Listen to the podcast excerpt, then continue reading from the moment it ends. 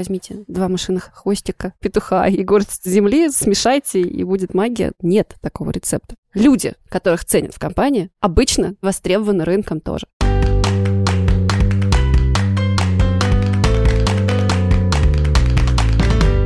Привет, это подкаст «Без труда» сервиса по поиску работы hh.ru и «Икры» группы компаний, которые помогают бизнесу и людям менять мир через инновации. Меня зовут Женя Вольнов, и я отвечаю в компании HeadHunter за направление навыки. А я Даня Морозенко, и я партнер-куратор в «Икре». Наш подкаст о том, как искать себя в карьере и карьеру в себе. Сегодня мы поговорим о том, как поймать за хвост востребованность, удачу и всегда быть на коне – и разобраться в этом серьезном вопросе нам поможет Ольга Мец. Привет, я Оля, фамилия моя Мец, и я уже 12 лет работаю в ХХРУ, руковожу отделом маркетинга, пиара и вообще всей вселенной коммуникационной HeadHunter, директор по маркетингу и пиар ХХРУ. Круто. 12 лет. Для тебя это много или это быстро прошло и вообще ерунда? Это много и быстро прошло. Потому что если долго тянулось, я бы, наверное, столько бы и не пробыла в HH. С точки зрения, мы сегодня будем говорить про успех и про карьеру, это достаточно долгий срок. Не берите пример с меня, с одной стороны. С другой стороны, эта траектория, тот путь, который мы с HH прошли, он очень успешный, я бы сказала. Мне было все время интересно, каждые пару лет у нас начинался какой-то новый виток. Сначала в диджитале догоняли, потом переходили в медийное абсолютно пространство офлайновое и покоряли новые аудитории, потом на NASDAQ ходили. В общем, интересно было каждые 2-3 года что-то новенькое. 12 лет пролетели незаметно. Ты совершенно правильно упомянула, что мы сегодня хотим поговорить про успех, про карьерный рост и про востребованность. Но давайте, друзья, сначала определимся, что такое востребованность для нас и, в первую очередь, Оль, для тебя. Я бы вообще не ставила какой-то прямой связки между словами востребованность и словами успех. Потому что востребованность это то, что нужно рынку. И если мы сейчас посмотрим на то, как выглядит рынок труда, то самыми востребованными там окажутся отнюдь не самые успешные профессии. Например, за кассиров сейчас конкуренция в ритейле страшнейшая, они очень востребованы. Кассир, если у него там нет ограничивающих его факторов, устроится, ну, там, за пару дней при желании, потому что все хотят кассиров, а их все время надо много. Успех ли это?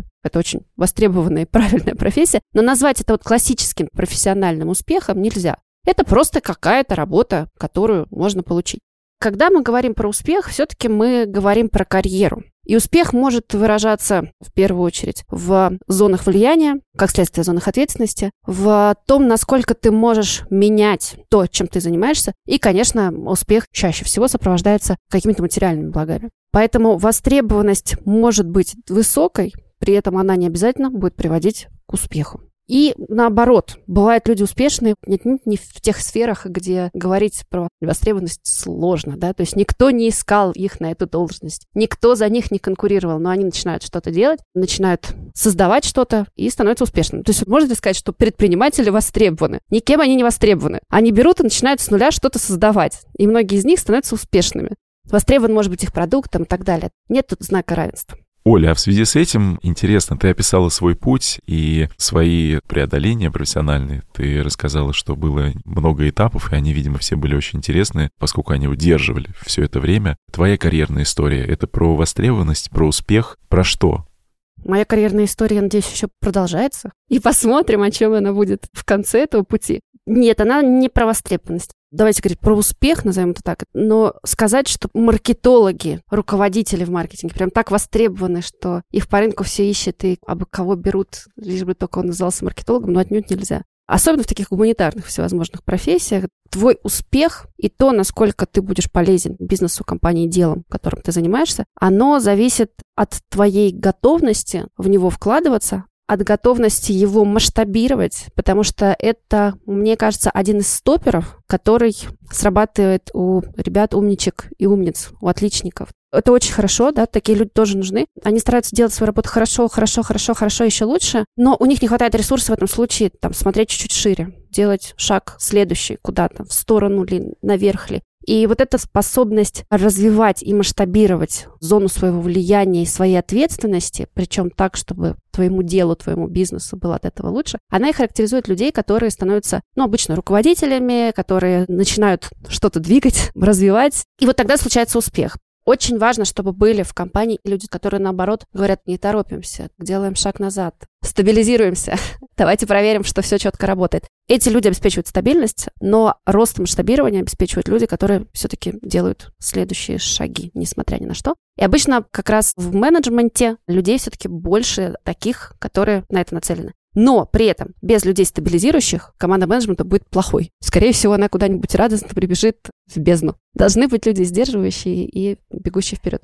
Говорила и сама думаю, а тогда кто же такой вот успешный человек? Мой, наверное, успех вот как раз в том, что я масштабировала, придумывала, брала какие-то дополнительные зоны ответственности на себя, но при этом можно быть успешным и как бы оставаясь вот стабильным человеком. Мы как будто бы с вами сейчас водораздел такой проводим между термином «востребованный» и «успешный». И как будто бы, ну, востребованный просто нужен рынку человечек, с этим все понятно, кассир, да, или там кто-то еще, программист, айтишник, вот сейчас все ищут. И как будто бы это не так премиально, что ли, звучит, знаете, я востребованный специалист. Гораздо интереснее копать в сторону успешного. Я подумал, а зачем нам разделять два этих состояния, а можно быть востребованно успешным? Вот сейчас привели пример с программистами, они востребованы. Опять же, что такое успех? Мы не сможем не проводить водораздел, пока мы не определимся с терминами. Хорошая зарплата – это успех? Скорее, да. Если это то, к чему человек стремился, мне кажется, что успех — это то, что делает жизнь человека насыщенной, и он понимает, что он дошел до какой-то важной для него точки. Для кого-то это машина, квартира, деньги, образование, не знаю, стоять на сцене петь классные песни. Как-то так, я об этом думаю. Ну вот даже то, что ты перечисляешь, это уже очень разные вещи. Востребованный программист может претендовать на очень высокую зарплату.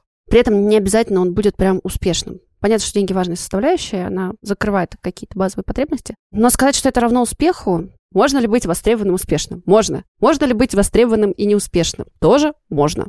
Для кого-то, возвращаясь к кассирам, ты говоришь, что такое успех, а для кого-то успех в том, чтобы балансировать между личной жизнью, работать рядом с домом и ходить на все утренники своих детей в садик успевать. Поэтому кассиром быть тоже успешный успех. Оль, мы говорим как будто бы вот сейчас в контексте рынка, то есть отталкиваясь от рынка. Э, рынку сейчас очень нужны кассиры, рынку нужны айтишники, и поэтому они автоматически востребованы. А что если мы возьмем какую-то обычную специальность, допустим, маркетолог, и как будто бы рынок перенасыщен, или там хотя бы так насыщен маркетологами, и как внутри рынка невостребованного сделать себя востребованным специалистом? Как сделать так, чтобы меня, менеджера по проектам в маркетинге, хотели другие IT-компании себе захантить? Я тогда буду чувствовать себя востребованным.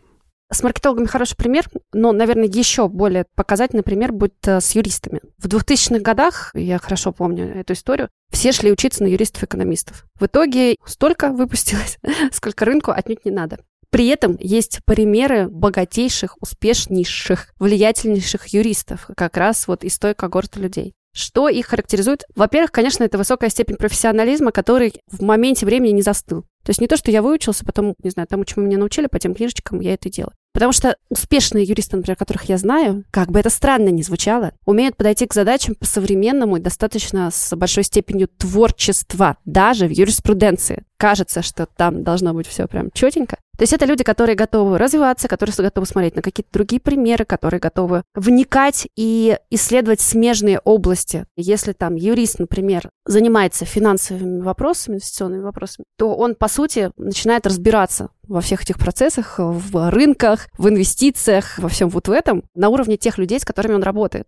То же самое в маркетинге. Возвращаясь к маркетологам. В маркетинге слова про креативность и вот это вот развитие, они там нативные, кажется, что по умолчанию маркетолог должен быть там креативным, каким-то таким вечно развивающимся, что, опять же, вроде бы должны, но не всегда так. В маркетинге то же самое. Готовность развиваться, готовность вникать в какие-то смежные вещи в рынке. Конечно, это постоянное изучение нового инструментария, особенно если ты маркетолог Хотя вот для руководителей тоже важно разбираться в вещах, которые вот то, что называется hands-on, да. Быть, по крайней мере, готовыми в них погрузиться.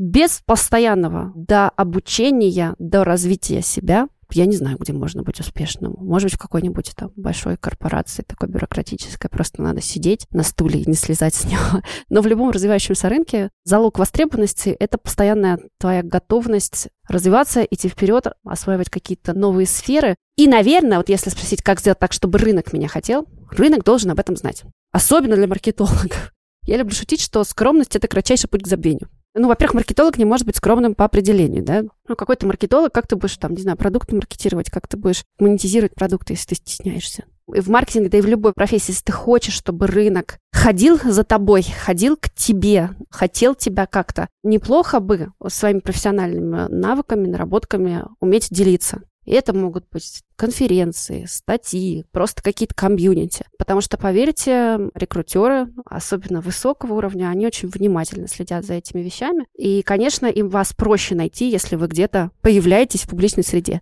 Если вы нигде не появляетесь, они вас тоже могут найти там, по резюме на ХХ. Но получить такое вот подтверждение с рынка, что вы профессионал, потому что вы еще и говорите об этом, это всегда для рекрутера ценно. Поэтому занимайтесь в том числе самопиаром.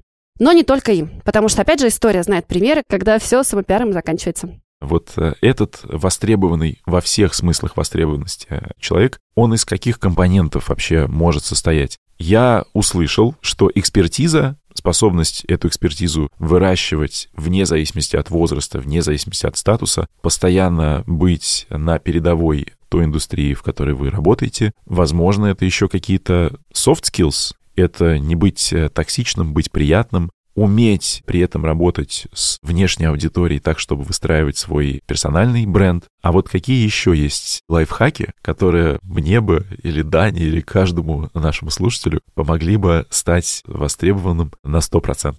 Наверное, крайне важно, чтобы карьерный путь, который ты проходишь, сопровождался какими-то достижениями, какими-то воплощенными успешными кейсами и умение эти кейсы правильно презентовать. Будь то там рекрутер, будь то твое резюме, где ты это описываешь. Причем не просто вот какой я молодец, а как раз показать, что ну, у тебя не просто есть, а ты с ее помощью помогаешь бизнесу расти помогаешь проекту развиваться. Такой стандартный совет от всех карьерных консультантов обычно, что говорите о результатах, говорите в цифрах, но это правда работает. Потому что когда говорят, вот это Вася, он там, не знаю, проработал в компании А, Б, С, и пока он там работал, каждая из них была успешно, достигала каких-то результатов, потому что он гениальный продавец. Или вот эта Оля, она умеет такие команды маркетинговые строить, что они рынок прям разрывают, конкурентов оставляют далеко позади. Вот это создает какой-то определенный имидж.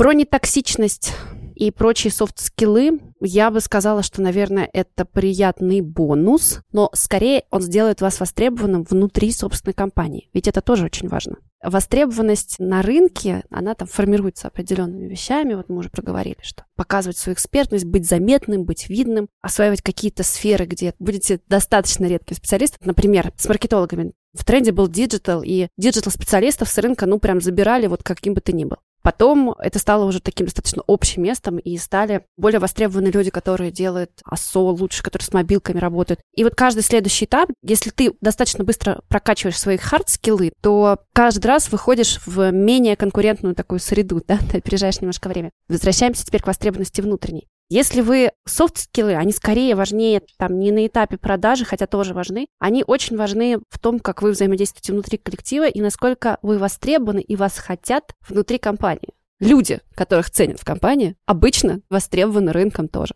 Потому что если в компании все такие сидят и думают, господи, когда уже этот Вася уволиться сам или как его увольнять, ну так, чтобы без скандала, ну, крайне сложно представить себе, что этот человек выходит на рынок, и все такие, ой, давайте возьмем Васю. ну, как-то обычно не так, потому что про Васю и молва ходит не та. Поэтому софт-скиллы, мне кажется, важнее внутри компании, особенно в долгосрочной перспективе. Оль, представь, что у тебя есть чемоданчик, и внутри этого чемоданчика есть инструменты или методы или принципы, которые ты используешь у себя на работе, и они помогают тебе быть успешной, востребованной теми словами, которыми мы сегодня общаемся. И часть из них ты сказала, но я не понял, как ты это делаешь. То есть там ты говорила, что ты расширяешь зону влияния, ты берешь на себя больше ответственности. И наверняка у тебя есть какие-то определенные подходы. Ты можешь поделиться ими с нами? Вот какого-то рецепта возьмите два машинных хвостика петуха и горсть земли, смешайте, и будет магия. Нет такого рецепта. Есть, наверное, какие-то принципы, которые помогают мне. Вовсе не факт, что они помогут всем. Во-первых, я предпочитаю и выбираю, я бы сказала, работать со взрослыми людьми. Мне очень не нравится не быть в состоянии какого-то там диктатора и мамочки. Типа люди, которые со мной работают, они такие, детки мои, я над ними давлею, Я не сама не могу находиться в качестве подчиненного в таком, не могу как руководитель вот так работать. Я предпочитаю работать и выбираю работать со взрослыми людьми, которые берут на себя ответственность достаточно самостоятельно, чтобы этот круг ответственности в нем хорошо перформить, и которые понимают и готовы в случае, если ошибаются, эти ошибки как-то сами и обнаруживать, и изменять, и в случае чего приходить и обращаться за советом к коллегам ли, ко мне или еще кому-либо.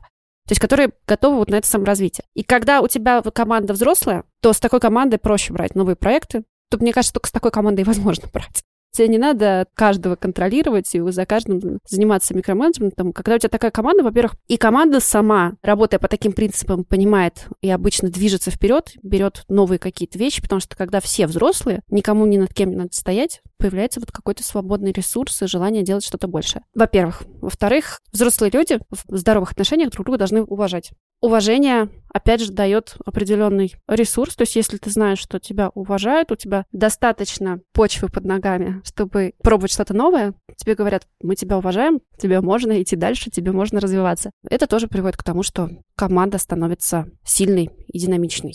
Мой секрет, он в команде. Сказать, что у меня вот у самой какой-то есть хитрый трюк такой, что я такая раз и успешное что-то сделала. Нет, но у меня есть команда, у которой целый мешок навыков, умений, трюков, чего угодно, которая, собственно, и делает наше общее дело классным, успешным и постоянно развивающимся. А личного секрета, может, он и есть, но я его не знаю.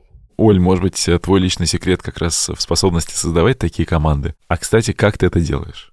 Возможно, мой личный секрет в этом. А как создаются взрослые команды? Берите взрослых людей, сами оставайтесь взрослым руководителем, взрослым на равных в смысле. Не в смысле из позиции. Был же психолог, наверняка рассказывал про позицию ребенок, взрослый, родитель. Вот никогда ты на себя роль родителя примеряешь, а твои подчиненные детки, за которыми надо бегать. Не наоборот, да, когда божечки, божечки, я такая бедненькая, давайте меня все спасайте. А когда взрослые люди работают с взрослыми людьми, ну это понятно на этапе собеседования обычно бывает. У меня там за мой менеджерский почти 20-летний опыт два раза были провалы, хотя людей там через меня сотни прошли, когда на этапе собеседования получалось все ошибаться, и человек в итоге проявлял себя неправильно, не по-взрослому. А так, в принципе, на этапе собеседования понятно, на что человек способен и как он будет себя вести. И мы, на самом деле, собеседуя, ориентируем людей, что никто ни за кем следить не будет. Более того, я же даже не ругаюсь. У меня бывает так, что люди очень удивляются, когда их увольняю. Мне кажется, что ты раз сделал не так, два сделал не так. Кто-то тебе что-то сказал, ты сам, по идее, должен видеть, что сделал не так. На третий я говорю, слушай, по-моему, все, пора идти в разные места. И человек такой, почему? Ну, ты же как-то не ругалась, не говорила. Ну, как бы, а я что ругаться? Я кто тебе? Каратель. Дело не делается, давайте расставаться. Что делать тогда невзрослым сотрудникам? Им отдельные касты создавать востребованности или как-то можно иммигрировать в категорию взрослых? Взрослеть. Слушай, это понятие взрослости, чтобы, опять же, все понимали, это совсем не про возраст. Есть э, люди, которые проявляются как дети в 55, а есть там у меня ребята, которым 20 лет, и которые, ну, очень взрослые, очень ответственные, очень самостоятельные. Что делать, если ты не взрослый? Ну, что делать, если ты вечная жертва? Страдать, если ты не взрослый сотрудник. Ну, искать себе такого руководителя, который будет для тебя родителем. А если он хочет стать взрослым, ну, просто не понимает, как это вообще работает? Ты говоришь, атрибуты взрослого человека. Это он ответственный, он самостоятельный. Такие два основных я услышал. То есть вот что еще можно было бы сказать? Он проактивный, то есть он не ждет указаний, да, он всегда знает, что делать. У него должно быть достаточное количество идей или способов эти идеи собирать. Но это продолжение проактивности, кстати. И он готов рисковать, потому что, как правило, если у тебя много идей, и ты э, должен, наверное, уметь их э, донести до руководителя, коллег, и не все эти идеи замечательны, и иногда тебе могут сказать, что, извини, дружище, вот эта идея классная, а вот это так себе. И человек рискует. Но при этом это не должно превращаться в драму, это не должно идти через какие-то сверхусилия. Мне не нравится слово «риск» применимо к бизнесу. Возможно, оно оправдано для предпринимателя. Это его бизнес, и он им может рисковать. Риск и ответственность — это полюсные вещи. Мне не нравится слово рисковать. Я бы сказала двигаться вперед и не бояться ошибаться, но неся за это полную ответственность. Потому что риск это что-то такое с шашкой на голову, мне кажется. Вот я бы очень не хотела сотрудника, который готов рискнуть, не знаю, там всем ради своей какой-то идеи. Упаси боже, нет. Все-таки риск мне не нравится, потому что в нем есть немножечко безответственности. А вот готовность идти вперед, готовность ошибаться и не бояться, но риск нет. А правильно ли я слышу, что чтобы создать ценность для работодателя, я как пока просто востребованный сотрудник должен быть проактивным, ответственным, самостоятельным, из позиции, с какой-то, и, в общем, все время должен заряжать. Ну и мне кажется, вот ключевое, что я подумал, что я должен приносить какое-то новшество, да, создавать какие-то задачи, проекты, продукты, чтобы двигалось механизмы шестерни предприятия, организации. Такая вот история или нет? Чтобы быть успешным внутри компании и востребованным, да, в принципе, просто востребованным можно быть, если вы, например, выполняете какую-то функцию очень четенько и так блестяще, что как ее никто не выполняет, и на вас завязан какой-то блок, и, возможно, вы там не развиваете его, но вы так хорошо его выполняете, что в компании вас очень ценят. И представить, что вы уйдете, достаточно сложно, потому что не будет человека, который может за этим блоком так внимательно и хорошо следить. Вы в этот момент можете ничего не развивать, но будете востребованным. А вот если востребованным успешным, то да, все, что ты перечислил до этого. Кто ж такого человека, который проактивный, развивает, ответственный, самостоятельный, учится и так далее, так далее, кто же его вообще из компании захочет отпускать? Оль, у тебя есть несколько выступлений на тему женщин и рынка труда, и нас этот вопрос, конечно же, тоже волнует, поэтому хотим немного и об этом поговорить в разрезе востребованности. Есть ли какие-то особенности, когда женщина-специалист хочет быть востребованной? В мире принято говорить про дискриминацию по половому признаку. Вообще считается, что это достаточно серьезная проблема. В России исторически эта проблема гораздо слабее выражена, чем, например, в той же Америке. Причем звучит вроде как хорошо, но на самом деле это наследие не очень счастливого прошлого, потому что Советский Союз, он всех заставил работать, и женщины, как рабочая сила, были приравнены к мужчине. Работали все, быть домохозяйкой считалось тунеядством, исторически, и если взять параллельно, например, история, которая происходила в Соединенных Штатах Америки или в Европе, где женщины выбивали десятилетиями себе право выйти на работу, у нас это все так форсированно произошло. На российском рынке труда вот эта повестка дискриминации по половому признаку, она не так ярко выражена. Мы привыкли за поколения к тому, что женщины работают и имеют право на то, чтобы работать наравне с мужчинами. Скорее наоборот, да, женщины сейчас себя отвоюют право работать поменьше. Но есть ли вот стереотипы, есть ли сложность с тем, чтобы женщине успешно двигаться по карьерной лестнице и быть так же востребованной, как коллеги-мужчины, да, есть такая специфика, и причем чем выше по карьерной лестнице мы будем подниматься, тем напряженность это будет становиться выше. Мы даже делали в ХХ такое исследование, которое, во-первых, показывает, что в принципе в руководящем составе женщин с каждой ступенью чем выше, тем становится меньше. Во-вторых, готовность сотрудников работать под женщиной-руководителем значительно ниже, чем готовность работать под руководителем мужчиной. И опять же, чем выше уровень должности, занимаемого руководителем, тем это различие становится значительнее. Так вот, чтобы женщине быть востребованной и идти по карьерному пути с высоко поднятой головой, чтобы, наверное, ей было проще, женщине, как и мужчине, еще больше, чем мужчине, нужно уметь говорить на языке бизнеса, доказывать свою способность и показывать, приносить пользу в хорошем смысле этого слова, да, помогать бизнесу расти, развиваться и становиться лучше, больше. И добавлять к этому, конечно, можно и женские такие вещи. Считается, что женщины более гибкие, женщины более интегральные, они способны лучше вокруг себя объединять людей. И мне кажется, что женщине надо еще лучше, еще четче уметь доносить свой профессионализм, экспертность и способность быть вот контрибьютить, да, то, что называется, добавлять бизнесу дополнительную ценность. Женщин боятся, наверное, брать на какие-то уровни пониже, ну, в силу каких-то вот совсем бытовых вещей, что типа она будет там на детей отвлекаться или пойдет рожать этих детей, такое вот есть. Но мне кажется, этого становится все меньше и меньше. Я думаю, что здесь дело не только в женщинах, а в тех организациях, в которых мы работаем. И организации должны тоже как-то адаптироваться, потому что, ну, есть объективный фактор, есть дети, есть семья, Например, у нас в HeadHunter, в котором есть детские дни, и иногда мы приходим в офис, у нас много детей в офисе. Мне кажется, что мы очень успешно адаптируемся и помогаем женщинам чувствовать себя комфортно, востребованно и успешно. Мы говорили про то, что нужно добавлять ценность бизнесу. Очень интересно, как вообще это происходит. Я добавил ценность бизнесу вот на разных уровнях сотрудников, то есть там может быть, допустим, какой-нибудь средний мидл человек или там тимлит или руководитель, или может быть повыше, или пониже. Вот очень хочется понять, как нашим слушателям, как мне, как Жене, что надо сделать, чтобы добавить ценность бизнесу. Ребят, вы задаете очень общий вопрос и хотите четких ответов. Надо смотреть каждой конкретной ситуации, что человек может сделать. Потому что разница между тем, что ты работаешь программистом или ты работаешь мебельщиком, она будет грандиозной. Что тебе нужно делать для того, чтобы приносить добавленную стоимость бизнеса? Поэтому, если общий ответ, твой вклад, он должен быть виден, ощутимым, ожидаемым в нужные сроки, чтобы это не каждый раз, но чуть-чуть превосходило какие-то ожидания и давало возможность создаваться чему-то новому. Возьмем твой пример. Как в твоем отделе сотрудники приносят тебе ценность, как ты их к этому мотивируешь, и какой вот набор критериев тебе позволяет понять, что этот человек, он действительно востребован, и ты его хочешь, скажем так, про себя похвалить.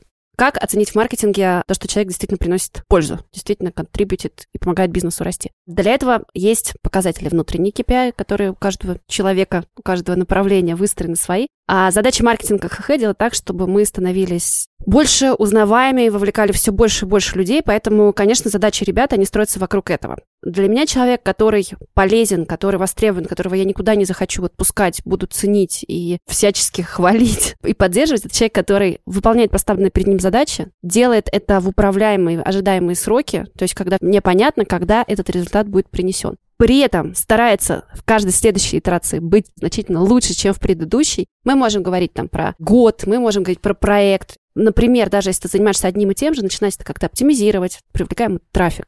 У ребят постоянно есть какие-то проекты подработки того, как они это делают там в диджитал-маркетинге. Как они автоматизируют или пробуют новые каналы, или начинают подключать новых подрядчиков. Люди не просто выполняют свою работу, они стараются ее каждый раз делать немножечко лучше. И благодаря этому начинает у нас, например, больше привлекается пользователей, приносит больше ценности нашим клиентам, и бизнес начинает расти. И так вот такую цепочку можно простроить, в принципе, в любой профессии. Приносить пользу, действительно помогать бизнесу расти, это вещи связаны, но не одинаковые, знака равенства нет. Польза, она там, где ты в четко установленные сроки выполняешь четко поставленные перед тобой задачи. А вот расти помогаешь ты бизнесу, когда немножко начинаешь выходить за рамки этих задач и стараться свои же, например, задачи сделать быстрее, качественнее, лучше, кому-то помочь свои задачи делать так. Вот там уже начинается какой-то вклад в рост бизнеса. Но если мы говорим уже даже не про востребованность, а про успешность, то это что? Это люди, которые работают с 10 до 10, потому что кажется, что вот в той парадигме, которую ты описала, сотрудники, работающие условно с 10 там, до 6 или до 19.00 и уходящие домой, забывая про свою работу, это не совсем тот профиль. Стив Джобс это говорил, да, что работать надо не 10 часов, а головой. Поэтому нет, вовсе не обязательно для этого работать по 12 часов в день. Для того, чтобы быть успешным и для того, чтобы помогать бизнесу развиваться. Это не всегда так. Бывают прям фанаты своей работы, которым просто нравится. Но, скорее всего, если ты работаешь 12 часов, ты не оптимальным образом делаешь те задачи, которые перед тобой поставлены, поэтому и не успеваешь. Или ты взял слишком много на себя задач, никому об этом не говоришь, пытаешься их все вытащить, не вытягиваешь, и, скорее всего, опять же делаешь их неоптимальным образом из-за этого. Потому что твоего ресурса не хватает. Невозможно работать по 12 часов в день все время и не уставать. Наверное, бывают какие-то такие железные люди, но на моем примере люди, которые работают долго по 12 часов, потом ломаются и становятся гипернеэффективными. Совершенно не принося пользы бизнесу, наоборот, вредя, потому что это сначала влечет к тому, что задачи начинают делаться все хуже, потом это приводит к тому, что у тебя выгоревший сотрудник, сотрудник, который либо совсем не работает, либо он куда-то уходит, а значит, бизнес стоит перед необходимостью новых людей нанимать, что стоит времени, денег, задачи приостанавливаются на этот момент. Такая работа на износ вредит бизнесу. Друзья, у меня вопрос со стороны сотрудника. А можно ли не любить свою работу или не любить то, чем я занимаюсь, но при этом быть востребованным? Востребованным, да. Успешным вряд ли. То есть, не любя работу, востребованно успешным, да, успешным, где фокус, мы стать не сможем. Ну, еще раз вернемся к кассирам. Сомневаюсь, что прям кассир так любит свою работу, что летит на нее каждое утро и думает, господи, сколько же сегодня я в очереди людей обслужу. Вряд ли. Вот, востребованы ли кассиры? Да, востребованы. Можно ли стать успешным, не любя работу? Я думаю, что нет. А вот кассир, которому правда важно, как обслуживают людей, как сделать так, чтобы очередей было меньше, который пытается в этом всем как-то развиваться, скорее всего, дорастет там до управляющего магазином и дальше, и выше. То есть, который неравнодушный. Мне кажется, мы нашли еще один важный маркер востребованного человека. У него должна быть не безразличная позиция по отношению к тому, что он делает. Работа может быть без души, а вот построить карьеру и вот добиться успеха без вовлеченности сложно. Это, кстати, не обязательно должна быть прям любовь. Часто людьми руководит желание доказать, смочь. Наоборот, страх может быть, кстати, какой-то двигать людей, так тоже бывает. Но это должна быть какая-то очень сильная, мотивирующая и вовлекающая в себя, да, эмоция, которая заставляет себя двигаться дальше. Карьера строится на этом. В идеале, конечно, на любви. Это здоровее и класснее, но на большой эмоции, на какой-то страсти. Мы говорим про человека, индивидуума, как главного двигателя востребованности, но он приходит работать в какую-то компанию. И компания ему может помогать реализовывать свою востребованность и в некотором роде строить свою успешность, а может мешать. Так ли это? И какой должна быть компания, чтобы человек мог в ней расцвести? Я абсолютно убеждена, что это так. И от той среды, куда ты попадаешь, сильно зависит, насколько ты будешь развиваться как профессионал. Ну, это как по аналогии, не знаю, с почвой там и зернышком. Где-то может самое классное потенциально зернышко, самое здоровое, даже не прорасти, а где-то оно просто в огромный вырастет прекраснейший баобаб. С компаниями то же самое. Конечно, среда, в которой люди развиваются, она обычно предполагает возможность брать на себя ответственность за определенный участок, во-первых. Во-вторых, наличие ресурсов под рукой для того, чтобы выполнять вот эти задачи. И когда вот эти две вещи складываются, человек, в принципе, дальше уже, конечно, хорошо бы, чтобы тебе доверяли, хорошо бы, чтобы тебя ценили, и там, когда ты молодец, благодарили. Это все стимулирует растущего профессионала, но в целом для того, чтобы начать развиваться, достаточно возможности взять ответственность за какой-то кусок работы и наличие ресурсов для выполнения этой работы, чтобы тебе сказали, да, там можно, вот возьми денег на это, или да, выдели на это время свое, позанимайся этим. А нужно ли делать востребованность своей карьерной целью? Стоит сверять, по крайней мере, свои навыки текущие с тем, что нужно рынку, и желательно, чтобы эти навыки чуть-чуть опережали, а лучше сильно опережали среднестатистический рынок. Тогда, скорее всего, опять же, вы будете востребованы и внутри, и снаружи, потому что это признак того, что вы двигаетесь и развиваетесь куда-то. Основная ли это цель? Наверное, целью должна быть не востребованность, а способность приносить пользу и саморазвитие. А востребованность будет следствием этого. Сверяться где-то на определенных участках, а достаточно ли я up to the market, то, что называется, да, то есть соответствую ли я рынку. А еще лучше немножечко опережаю ли я его? Да, имеет смысл. Оль, есть ли момент, когда я должен перестать думать о том, что я должен быть востребованным, успокоиться, укрыться шалью и заварить себе какао? Что-нибудь такое вот происходит когда-нибудь? Мне кажется, вот ты сейчас описал картинку, при которой, в принципе, можно. То есть, когда желание укутаться шалью и заварить себе какао перевешивает все остальные, то, в общем, чушь тут. Можно спокойненько, уютненько пить себе какао. А зависит от внутреннего состояния, во-первых, во-вторых, наверное, сильно зависит от финансовых возможностей для многих людей. То есть э, гораздо проще не беспокоиться о своей востребованности, если ты понимаешь, что ты будешь есть завтра, послезавтра и через пару лет. И тогда люди уходят, начинают заниматься какими-то новыми своими проектами или какими-то некоммерческими вещами. Тут уже не, не про востребованность. Хотя, опять же, вот сейчас такое описали бабушку в шаре с какао. Ведь все равно востребованным хочется быть. Если не на работе, то внукам, детям. Не уходит это никуда. Просто карьера — это хороший способ самореализовываться и видеть свой результат, и видеть, как ты меняешь бизнес и, как следствие, немножечко мир. Поэтому вот эта потребность, чтобы тебя ценили, а это признак того, что ты нужен и способен что-то делать и менять, она хорошо проявляется в бизнесе, но может и за его пределами. Нам всем, конечно, хочется, чтобы нас желали, хотели с нами рядом быть, что-то делать, бизнес ли строить, какие-то проекты ли развивать или детей растить три вещи, которые должен сделать человек, чтобы, если не реализовать полностью, то подойти к какой-то своей востребованности. Давайте все это сведем к тому, что мы говорим о желании реализовываться, видеть отдачу на свою реализацию, да, и мы говорим сегодня про тех людей, у которых есть амбиция не просто проживать свою жизнь, не просто работать свою работу, а делать это как-то лучше, качественнее и так, чтобы это было заметно. Если говорить о каких-то вещах, например, три пункта, вот что нужно мне сегодня вот взять и проверить в самом себе, чтобы понять, я вообще правильно позиционирован в компании, на рынке, для самого себя, чтобы быть востребованным, да, чтобы на меня обращали внимание, ценили меня как сотрудника, и чтобы мне было не страшно за свои перспективы, что стоит за слово востребованность. Поэтому первое, конечно, посмотреть, насколько то, чем вы занимаетесь, оно вообще в рынке, насколько оно рынку нужно, и, не знаю, не занимаетесь ли вы чем-то, что отходит. Сейчас приведу такой банальнейший пример. Вы библиотекарь. Стоит задать себе вопрос, что с вами будет дальше.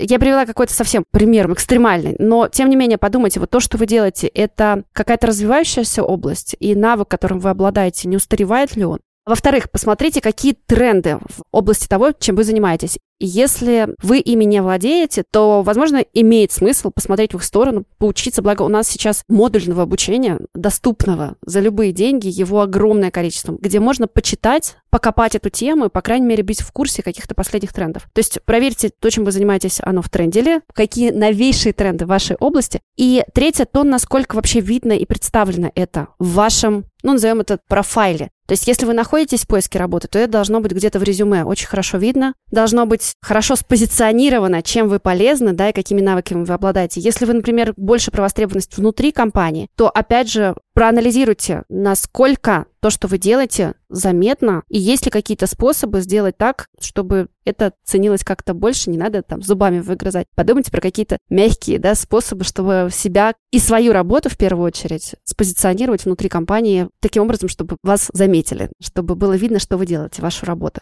Оля, спасибо тебе огромное за наш конструктивный диалог. Спасибо вам.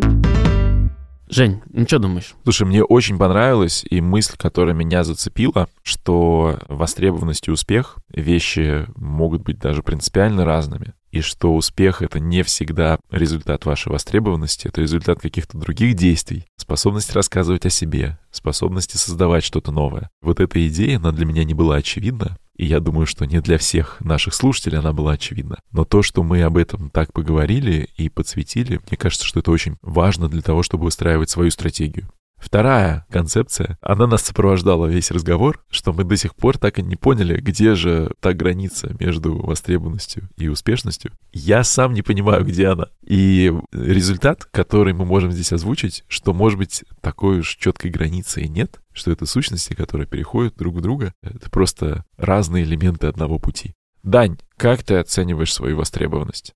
Раньше это была история, когда мне важен был карьерный путь, рост из копирайтеров, креативного директора с промежуточными шагами. Это была история отклика от рынка. Если меня хантили или я приходил кому-то на собеседование, мне предлагали офер, я чувствовал, что я востребован. В какой-то момент жизни эта штука ушла, нужда, ощущение бытия востребованным. Я успокоился, и меня сейчас это не сильно парит. Может быть, потому что ты теперь уверен в своей востребованности? Да, я ведь начал писать подкаст, Жень, с тобой, и теперь вообще не, не важно ничего абсолютно. Друзья, вы тоже можете испытать это ощущение, просто прослушав наш подкаст. И поставив нам лайк, плюсик, 5 звезд и, конечно же, оставив комментарий, как вы ждете следующего выпуска.